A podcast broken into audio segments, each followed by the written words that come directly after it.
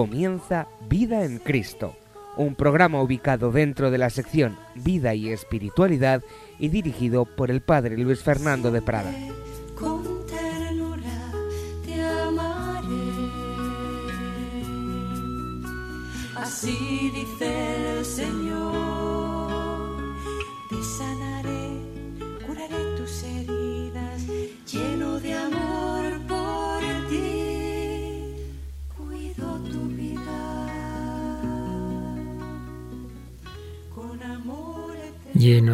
Por ti, cuido tu vida. El Señor cuida nuestra vida, el Señor quiere llevarla a plenitud, quiere que lleguemos a nuestro último fin, a la unión con Él a la vida eterna, una vida eterna que comienza en esta vida, una vida que está llamada al amor de Dios, al amor y la misericordia con la que el Señor nos crea, nos recrea y nos reconstruye una y otra vez.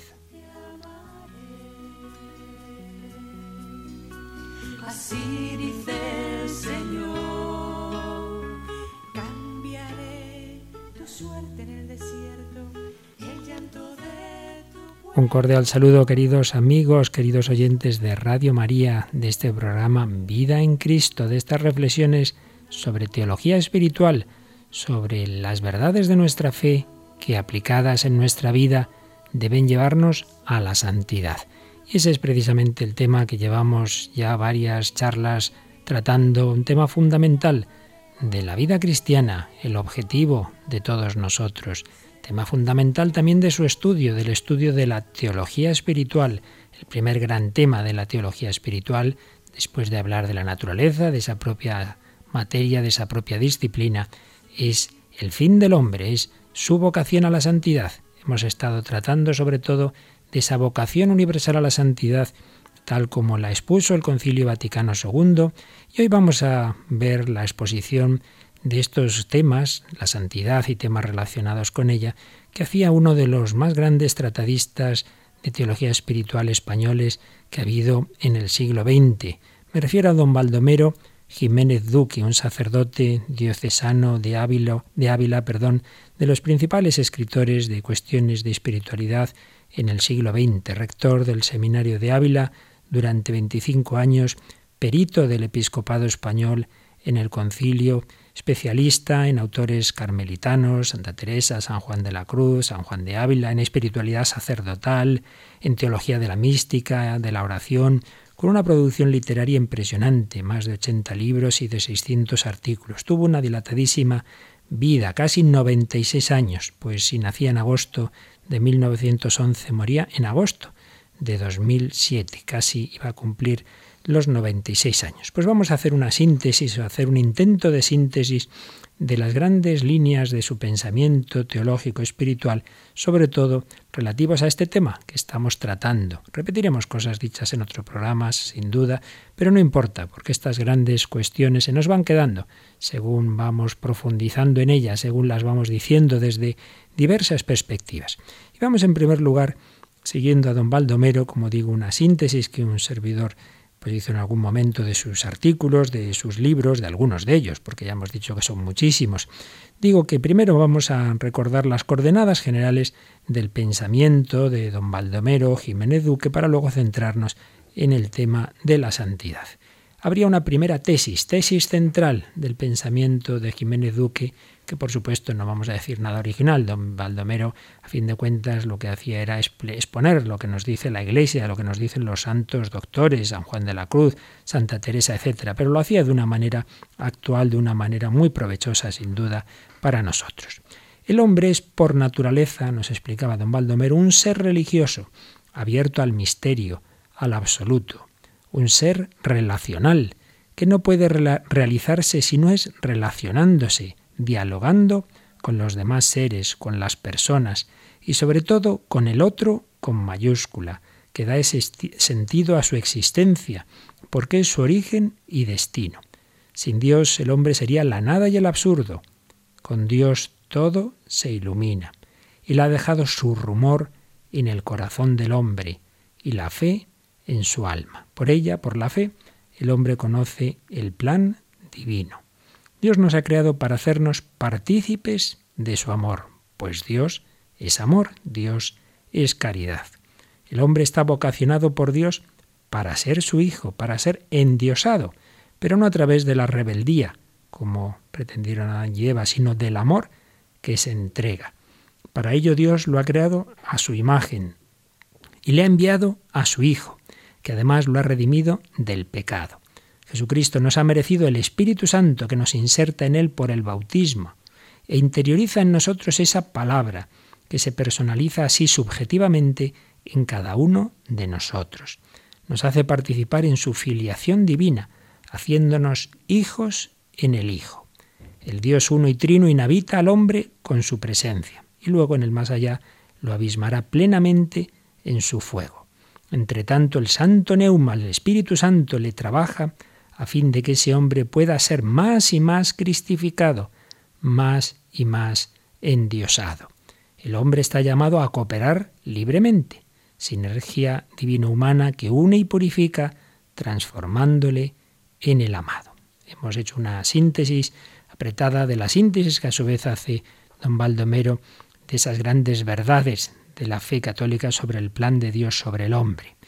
Nuestra perfección, por otro lado, siempre relativa, consistirá en realizarnos en Cristos, en ser Cristos de verdad. Ahora bien, damos un paso más. Jesucristo como hombre tuvo y tiene la conciencia y experiencia vivencial de su filiación divina.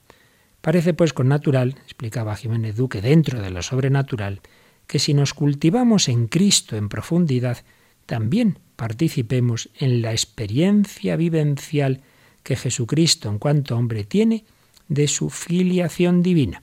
Y en esto consiste la mística cristiana. Ya lo explicaremos un poquito más adelante, este punto central en el pensamiento de don Baldomero y de los grandes tratadistas espirituales, la mística. Así pues, primer punto que hemos resumido, el plan de Dios sobre el hombre. Dios quiere divinizar al hombre por la gracia, por su presencia en nosotros. Pero segundo paso, esa divinización es a través de Cristo y Cristo hombre. Don Baldomero es un gran seguidor de Santa Teresa de Jesús, para la cual, como bien sabemos, la humanidad de Cristo era absolutamente central.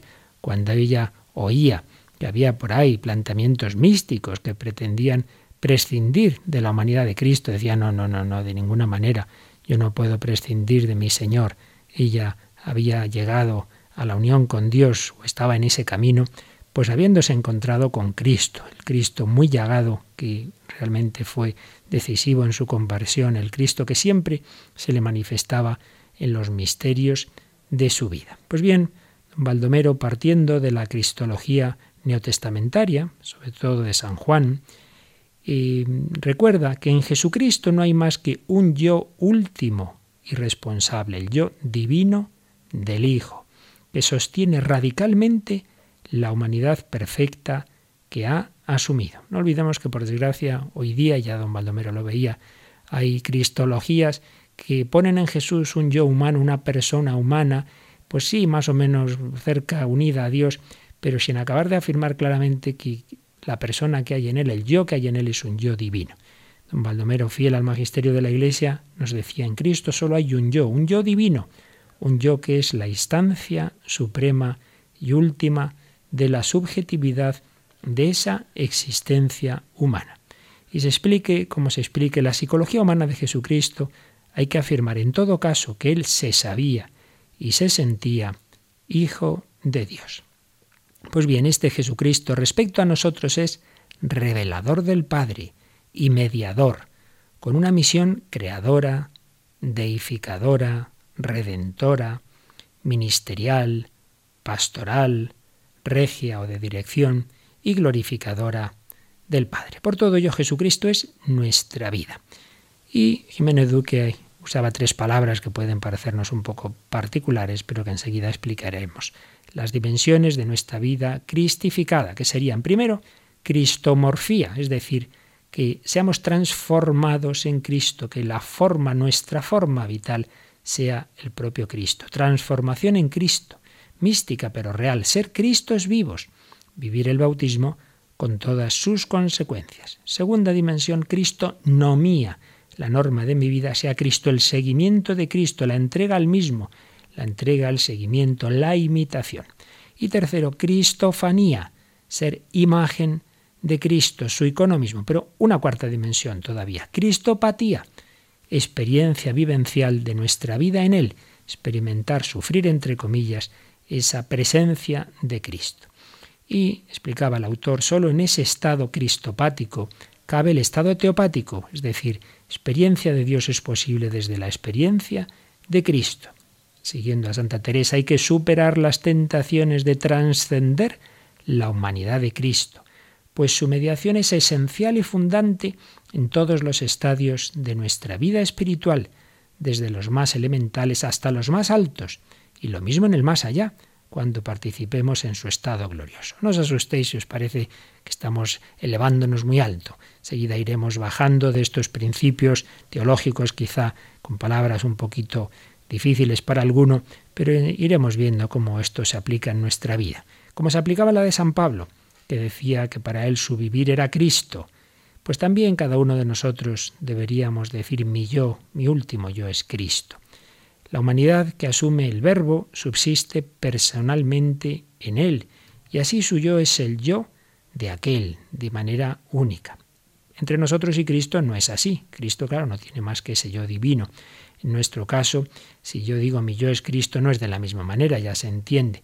Pero tanto cuanto más nos unamos a Jesucristo, cuanto nuestra inserción en Él, por los sacramentos, por la fe, por el amor, por la identificación con su voluntad. Entonces, si no metafísicamente, sí psicológicamente, moralmente, místicamente, podremos decir que nuestro yo es el suyo. Saldremos ganando. Ya no estaré limitado por mis propios límites, sino que participaré del ser y santidad de Dios. De esta manera el encuentro con la Trinidad se hace luz y amor se hace experiencia, vivencia. Y sintetizaba así eh, en un párrafo denso estas, estos principios don Baldomero. Conocimiento amoroso de fe y caridad de nuestro vivir en Cristo y con Cristo en Dios. Tomar conciencia de que nuestro yo es Jesucristo. Puesto que participamos en la filiación divina de Jesucristo, habría que llegar a participar en la experiencia mística que de esa filiación posee su alma humana. Y en esto consiste lo que podríamos llamar la mística cristiana. En definitiva, vivir el misterio cristiano cultivado con tal profundidad que se llegue a tener del mismo una cierta experiencia personal. Por otra parte, como la Madre de Jesús es Madre de todos los que participamos de la vida de aquel, nuestra vida cristificada es radicalmente mariana.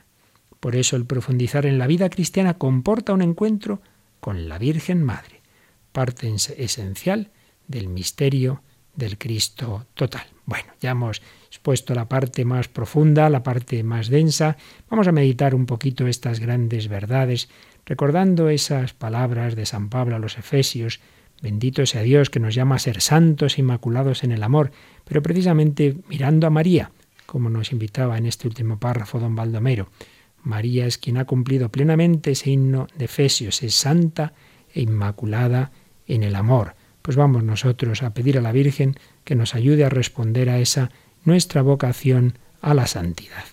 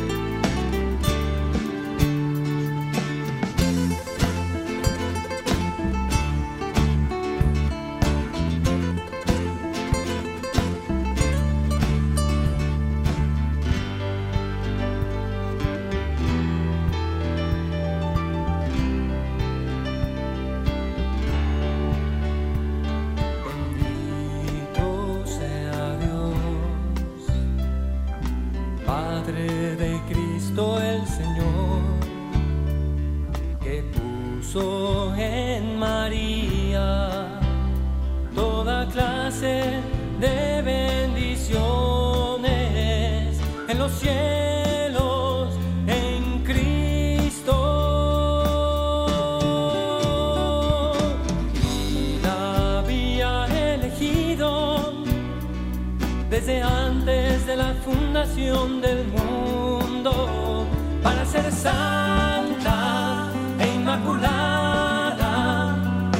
presencia en el amor para ser santa e inmaculada en su presencia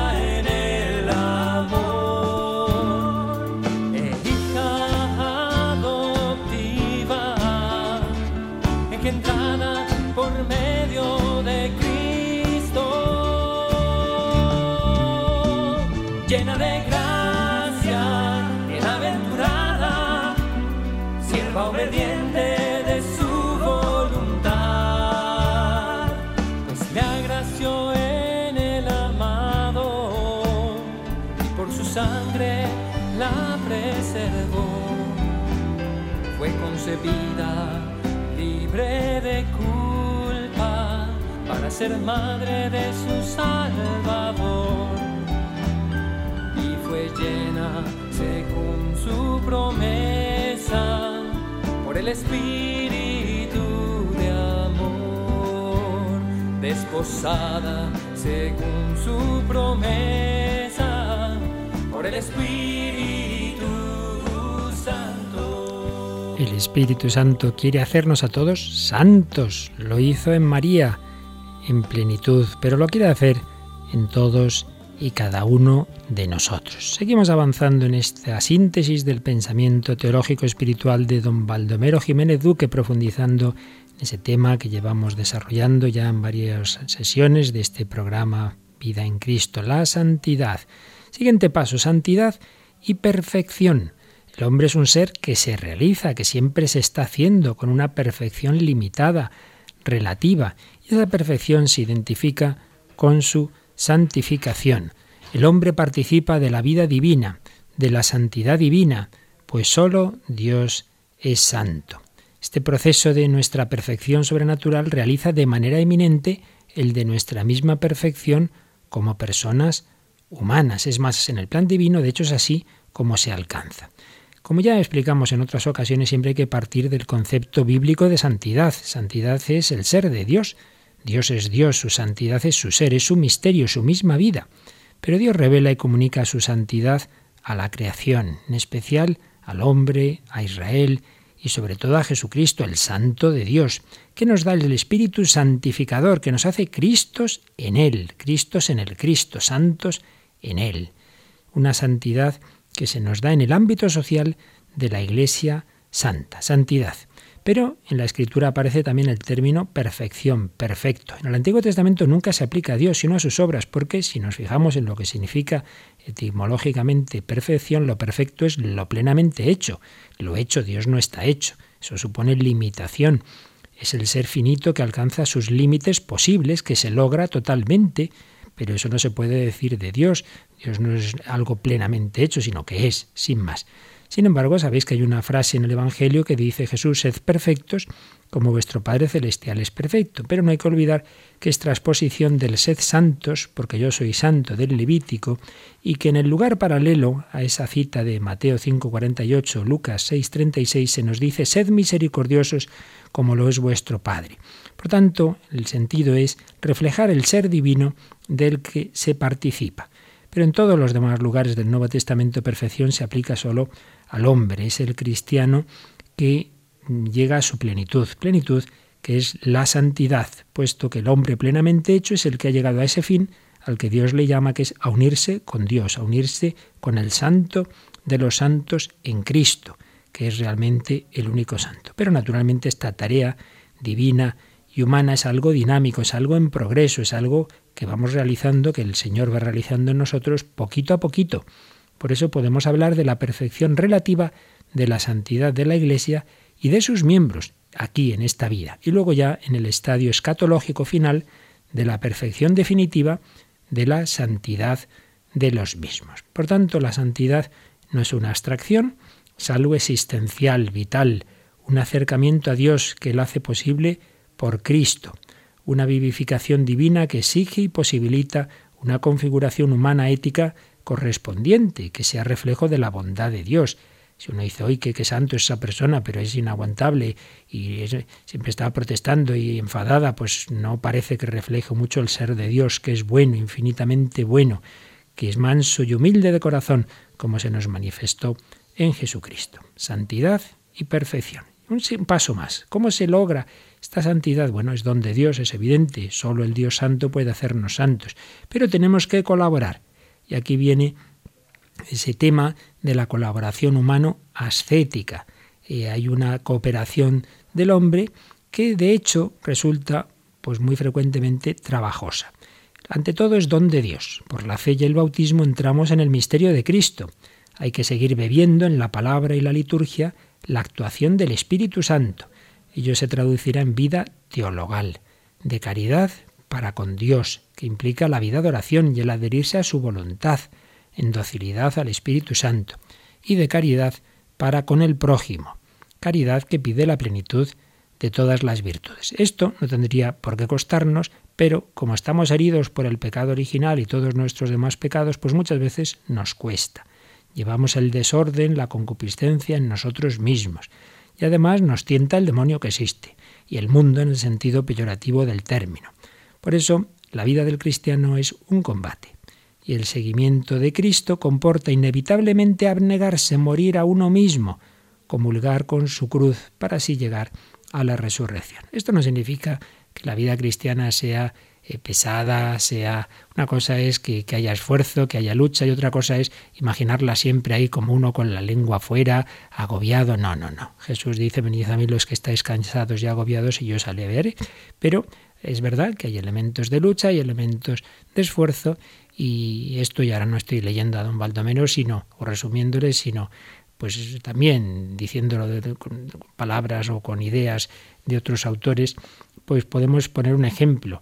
El deporte, pues sí, es un, deporte de equipo, un equipo contra otro, por ejemplo, en el fútbol, Evidentemente que hay que batallar, claro. Si el otro equipo en vez de 11 fueran 5, pues sería muy fácil ganarles, pero no tendría gracia. Entonces hay que luchar, pero es un juego divertido, pues ahí está la gracia. Bueno, pues así debemos enfocar también el combate cristiano. Hay lucha, pero no la tomemos en plan de agobio, en plan dramático. Lucha, cooperación humana estética, que y, naturalmente no podemos hacer sin la gracia de Dios y sin que Dios nos vaya purificando porque esos desórdenes que llevamos todos dentro, pues tienen que ser purificados. Hay una parte que podemos hacer nosotros, ahí vienen las mortificaciones, la abnegación, pero la purificación en profundidad, la de hacer Dios nuestro Señor. De ahí las purificaciones pasivas de la que hablan San Juan de la Cruz y otros místicos en, en, toda la, la experiencia de la vida cristiana. Otro tema que toca mucho don Baldomero es el tema de la oración, la vida de oración. Dios capacita al hombre para que pueda entrar en relación con Él en el amor. Si aceptamos esa llamada, nos encontramos haciendo oración, que es posible porque Dios mismo nos ha amado primero y nos invita a su encuentro, sosteniéndonos con sus gracias en todo momento. Pues bien, la contemplación cristiana es una mirada fija, una mirada sencilla, fija en el Señor. Intuición amorosa, diálogo silencioso, íntimo, vivo, en fe y caridad entre Dios y el hombre. Toda contemplación verdadera es infusa, pero también es actividad nuestra, a la vez infusa o pasiva y adquirida o activa. Hay un gran tema, un gran debate típico de la teología espiritual. ¿Hay llamada universal a la contemplación? Don Baldomero Jiménez Duque respondía, Dios llama a todos a la unión íntima con Él, por lo que una oración penetrante, simplificada, gustada más o menos, eh, pues realmente es algo que se dará a todos los que buscan sinceramente encontrarse con Dios. Ahora, una contemplación especial, elevada, eso ya puede ser un don particular que Dios da solo a algunos místicos privilegiados. Y ya entrando de una manera más global en la cuestión de la mística, no simplemente de la oración, sí, de tipo más contemplativo, sino de la mística, pues resumiendo las principales ideas de don Baldomero, diríamos esto. Por un lado, no olvidemos que la etimología de mística nos habla de misterio. En el Nuevo Testamento el sentido principal del misterio es Cristo, Cristo que se nos da a todos los hombres para que participemos de su vida es la realidad de nuestra deificación, lo que es misterio, místico. Pero don Baldomero distinguía tres niveles de desigual importancia en esta mística, en este misterio. La realidad ontológica del misterio cristiano, lo que es en sí mismo.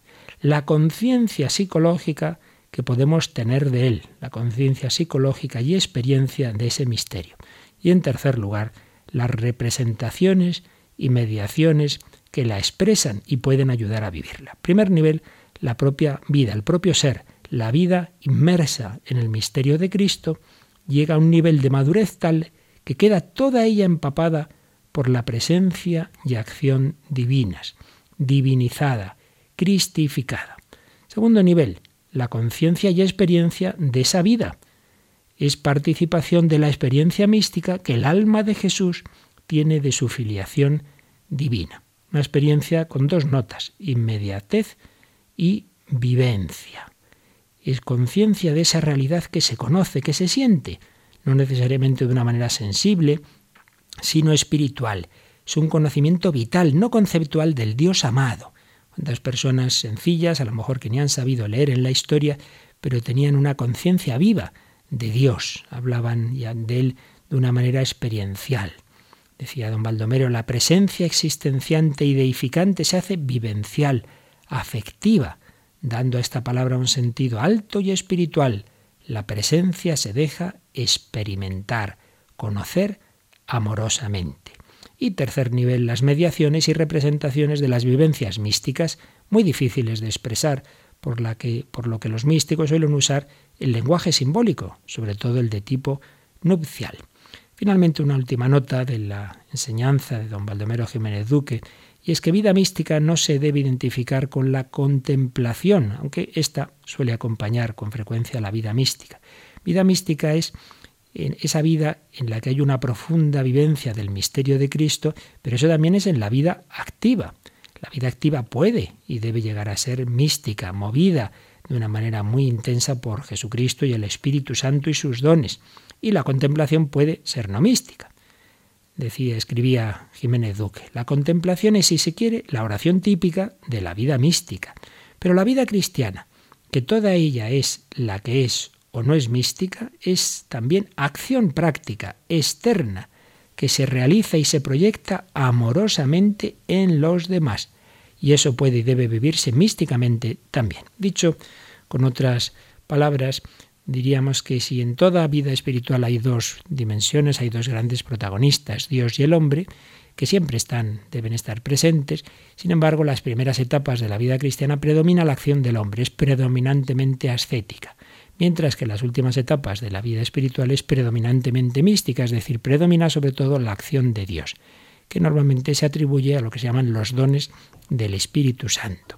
Pues bien, toda la acción del cristiano en esa etapa de madurez, en esa etapa mística, todo lo que hace, no solo la oración, sino pues comer, por ejemplo, y por supuesto su acción apostólica y la relación con los demás debe estar movida por el Espíritu Santo, por los dones del Espíritu Santo, no solo la oración. Por tanto, no identifiquemos mística con la contemplación, con la oración mística, y mucho menos con estados especiales, mucho menos con fenómenos extraordinarios como éxtasis, etcétera. El Señor los puede dar o no. Hay personas muy místicas, muy unidas a Dios, muy movidas por el Espíritu Santo y que sin embargo no tienen ninguno de esos fenómenos ni los han tenido. Algunos santos Dios se los ha dado y a otros no. Para nada es lo esencial. Vamos a de nuevo a hacer una pausa meditativa. Vamos a pedir al Espíritu Santo que nos santifique. Es Él, solo Él, el que puede hacernos santos. Esto supera nuestras fuerzas. Se lo pedimos al Espíritu de Jesús, al Espíritu Santo.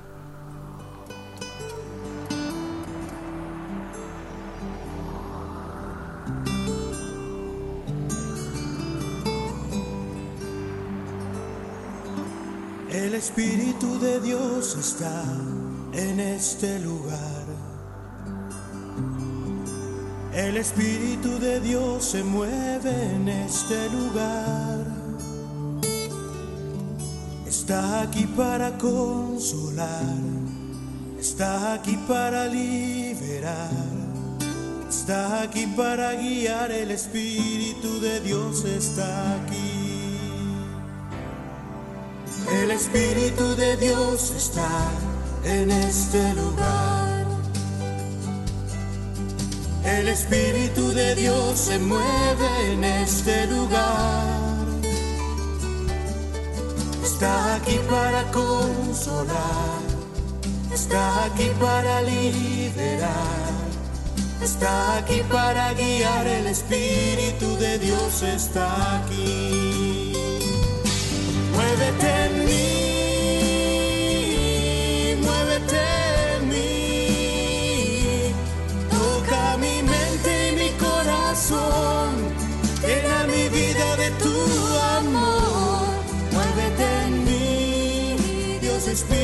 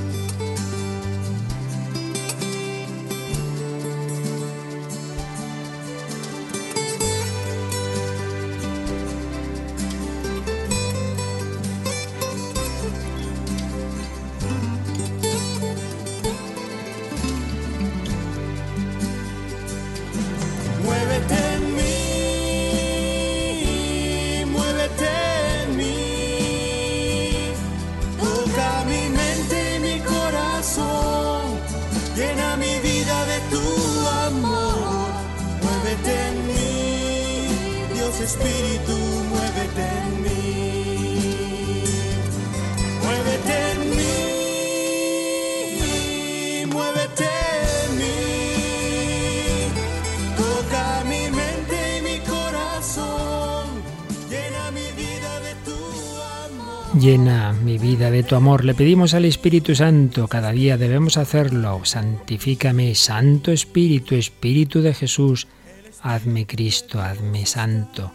hazme participar de su vida. Esa es mi plenitud, esa es mi perfección. Estamos todos llamados a la santidad.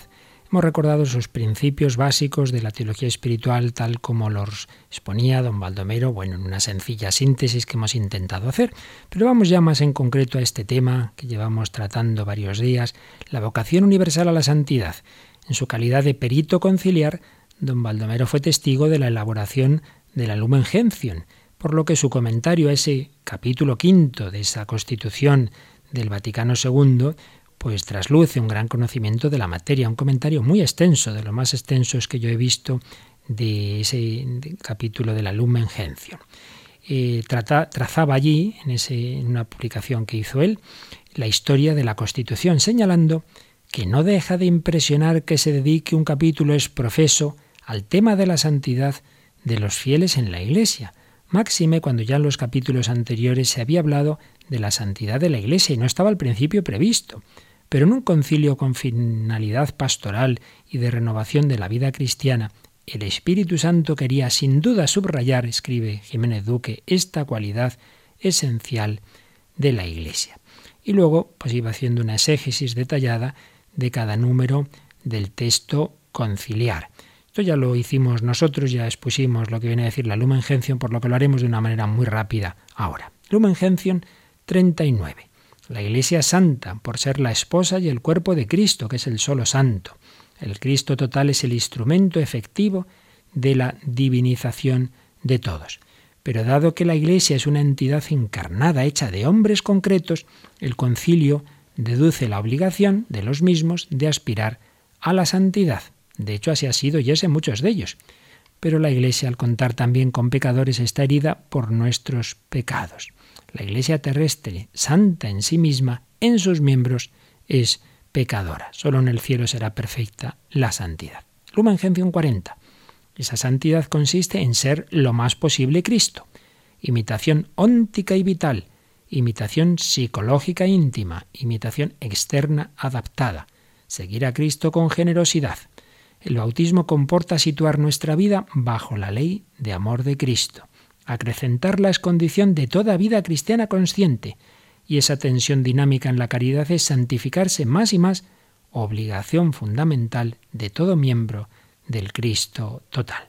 Lumen Gentium 41. Hay una santidad esencial, común a todos los cristianos, pero a la vez una gran diversidad de la misma. Diversidad personal, porque cada persona es única e irrepetible, y diversidad común a diversos tipos de personas, entre los que destacan los estados de vida. El concilio se fija en los principales estamentos dentro del pueblo de Dios para hablar de la santidad propia de cada uno. Lumen Gentium 42. La santidad consiste en participar de la vida divina en Cristo, pero participar de esa vida puede resumirse en una palabra, en una palabra, caridad, porque Dios es caridad. Por eso vida divina en nosotros y caridad nuestra es en realidad lo mismo en nuestra respuesta de fe y amor, que espera y confía al don de Dios, está toda nuestra santidad, en nuestra respuesta de fe y amor. La caridad nos introduce en el ámbito del infinito horizonte amoroso de nuestro Padre y nos lleva a amar con amor divino a sus hijos y hermanos nuestros.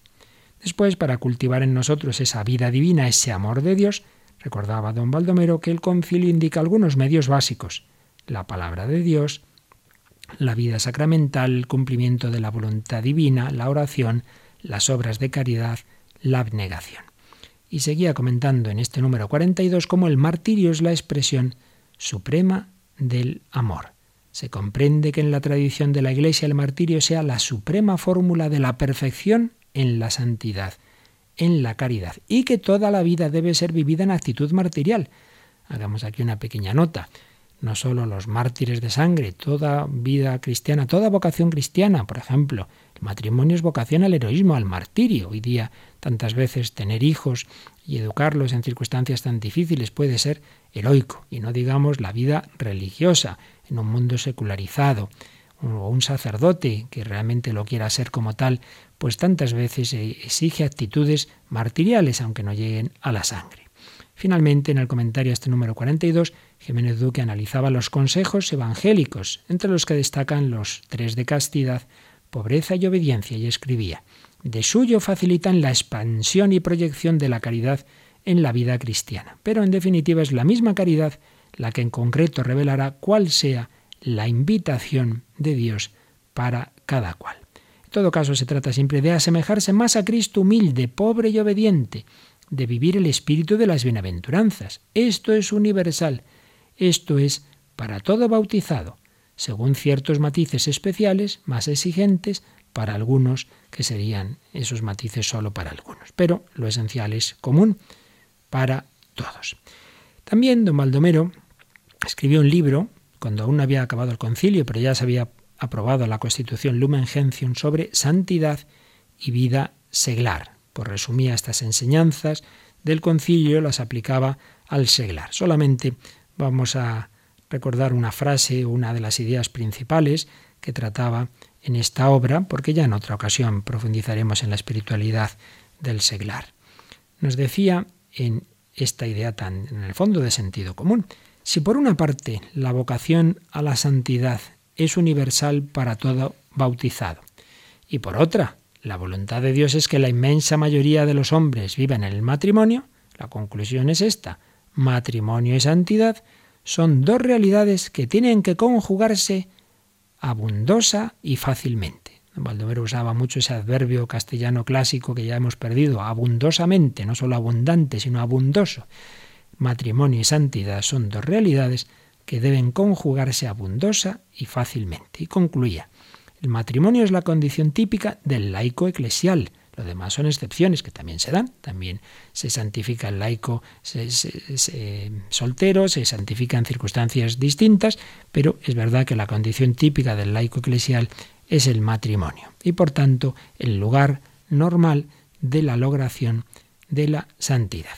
Desarrollaba mucho el tema de unidad y diversidad de la santidad. Como este tema lo expusimos también nosotros con bastante detalle y en parte apoyándonos en él, vamos a a no detenernos en este apartado, simplemente leemos esta síntesis que hacía en una de sus obras. La santidad es una y la misma siempre, y es distinta a la vez en cada cristiano.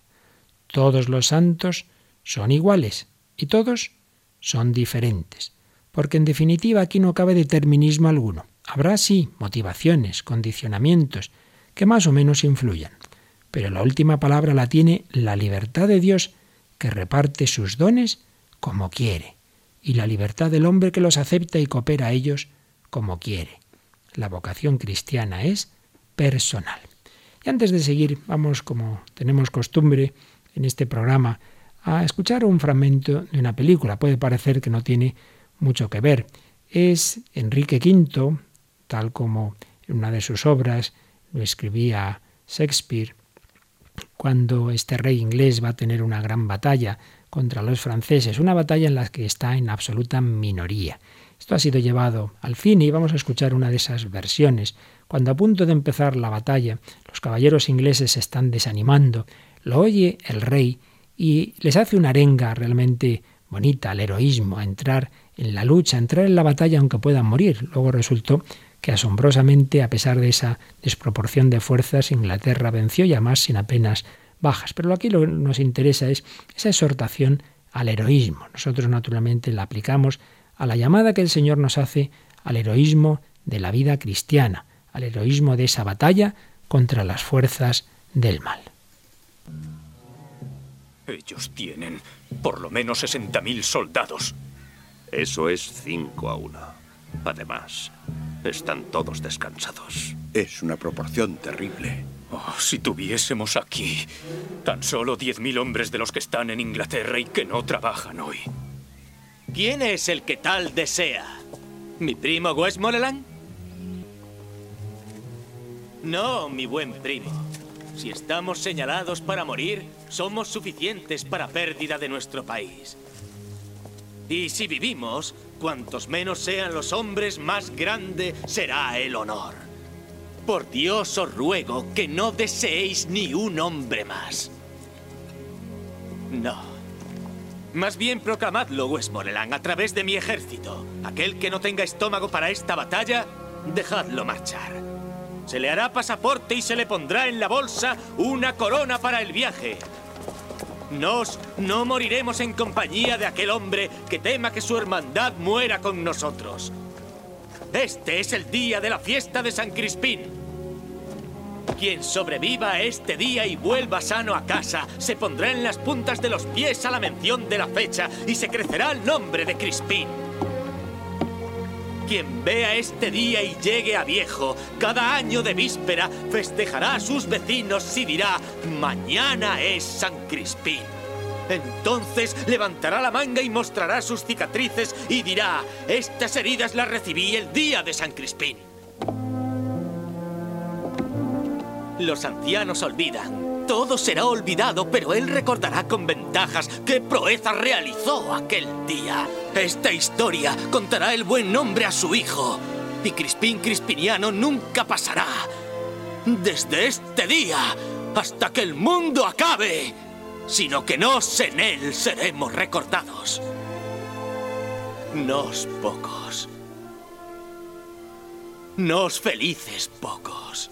Nos banda de hermanos, porque aquel que hoy vierta su sangre conmigo será mi hermano, porque por muy vil que sea, este día ennoblece su condición, y los caballeros ahora en sus lechos de Inglaterra se considerarán malditos por no estar aquí, y tendrán su hombría en baja estima cuando oigan hablar a aquel que luchara con nos el día de San Crispín. Realmente impresionante esta exhortación del rey Enrique V. Podría ser una especie de parábola como la que San Ignacio pone en la meditación del rey temporal y el rey eternal. Si un rey, y fue así históricamente, exhortaba a sus soldados a luchar, Jesucristo Rey nos invita a todos a una batalla mucho más importante contra nuestro propio egoísmo, contra nuestra propia soberbia, la batalla por la santidad. Una batalla que no podemos ganar por nosotros mismos, solo movidos por el Espíritu Santo. Es la diferencia con el heroísmo puramente humano que se apoya en las propias fuerzas. Nosotros, nosotros nos apoyamos en la gracia de Dios, en presencia de mi Santo Dios. Yo te pido, Señor, tu luz, te pido tu gracia, te pido que me santifiques.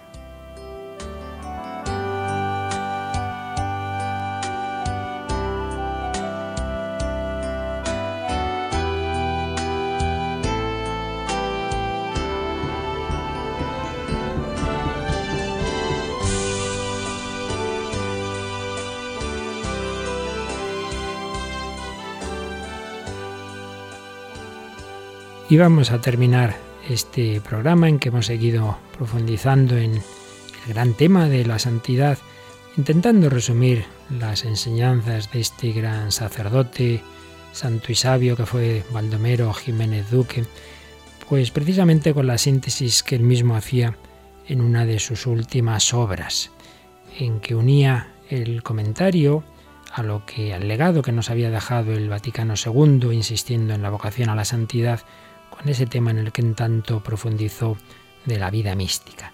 Y se hacía, sacaba como tres conclusiones. En primer lugar, nos recordaba que para el concilio la perfección consiste esencialmente en la caridad, en crecer en el amor divino. La caridad es el termómetro de la perfección. Por eso, hagamos también aplicaciones, ¿no? Uno no es muy santo porque haga no sé cuántas horas de oración o no sé cuántas penitencias, o dé todos sus bienes a los pobres. Ya lo dice San Pablo, puedo dar todos mis bienes y dejarme quemar vivo, si no tengo caridad de nada me, me sirve, porque lo que importa es ese don del amor de Dios infundido en nuestra alma. No confundamos el fin, el amor, la caridad, con los medios que lo alimentan. Segunda indicación que hacía don Baldomero. Esa llamada universal no fue un descubrimiento del concilio, sino enseñanza de siempre, en la tradición de la Iglesia, y así ignorar su historia afirmar lo contrario. Pero, si es verdad, reconocía Jiménez Duque que en la mentalidad de la mayoría de las gentes la santidad era algo extraordinario y solo para algunos. Tercero, el concilio no dice nada acerca de la mística ni de la contemplación como algo que sea necesario o no para ser santos, lo cual es muy bueno puede chocar esto en un gran tratadista de la mística como fue él, pero a él le parecía que fue que era bueno que el concilio, al insistir en la vocación universal a la santidad, no hablara a la vez de la necesidad de la mística o la contemplación, porque, lo explicaba, las disquisiciones sobre esas palabras pueden dar la impresión a algunos de que eso constituye lo esencial de la perfección, determinadas experiencias místicas, etc., cuando lo nuclear es el misterio cristiano de nuestra unión con Dios, de nuestro endiosamiento. Es preferible insistir en la realidad del misterio, que bien vivido no consiste más que en profundizar en esa caridad teologal que comportará más o menos un encuentro con la presencia, fuente de la misma, y un conocimiento de fe vivencial de aquel. Ese amor, y por tanto ese encuentro, se cultivará a través de la oración contemplación y de la acción multiforme que él mismo pida y anime. Por consiguiente, todos los cristianos, y en potencia todos los hombres, están llamados a ser santos y a ser ascetas y místicos, a vivir vida de oración que devendrá cada vez más contemplativa, más pasiva, y a irradiar con sus virtudes y sus trabajos apostólicos su presencia y actividad cristianas. Por tanto, concluía también Jiménez Duque, no hay dos vías, ascética y mística, para alcanzar la santidad, pues el itinerario de la perfección cristiana, todo él es místico y todo él es ascético, Dios y el hombre, su gracia y la libre cooperación del hombre. El camino de la perfección sobrenatural es uno y único en lo esencial, místico y ascético siempre. Sus etapas últimas son siempre eminentemente místicas. Los planteamientos actuales, decía Jiménez Duque, más bíblicos, más antropológicos, más amplios, han superado los clásicos y barrocos encasillamientos de la teología de la mística de los siglos XVII a XX. Por tanto, lo místico esencial, la vida teologal intensamente vivida, es el único destino de todo hombre. No es una especialidad reservada a una casta particular, aunque sí que se dan experiencias cristianas privilegiadas. Por tanto, concluía, la mística es normal en toda vida cristiana, que normalmente se entrega y se realiza en perfección. Resumen de todo este pensamiento que hemos hoy intentado exponer de una manera fundamental podrían ser estas frases del autor. Todos vocacionados a ser hombres cristianos santos, por la única vía del amor, que más o menos conscientemente, vivencialmente, todos, de alguna manera, experimentaremos. Pues bien, han sido pinceladas, un tema denso, profundo, quizá en algún momento os hayáis podido perder, pero nos viene bien aprovechar las enseñanzas de estos santos y sabios maestros de la vida espiritual, que a veces nos quedamos en cosas muy ligeritas demasiado light, demasiado facilitas, y hay que ir a los fundamentos dogmáticos de la espiritualidad católica, esa Trinidad que nos invita a compartir su vida en Cristo, nos da su Espíritu Santo, nos va santificando, nos va llenando de la vida teologal, de la fe, de la esperanza y del amor. Próximo día intentaremos bajar a aspectos más concretos, más prácticos, pero no olvidemos nunca estos fundamentos pues en ese espíritu seguimos unidos, que pidamos unos por otros por nuestra santificación.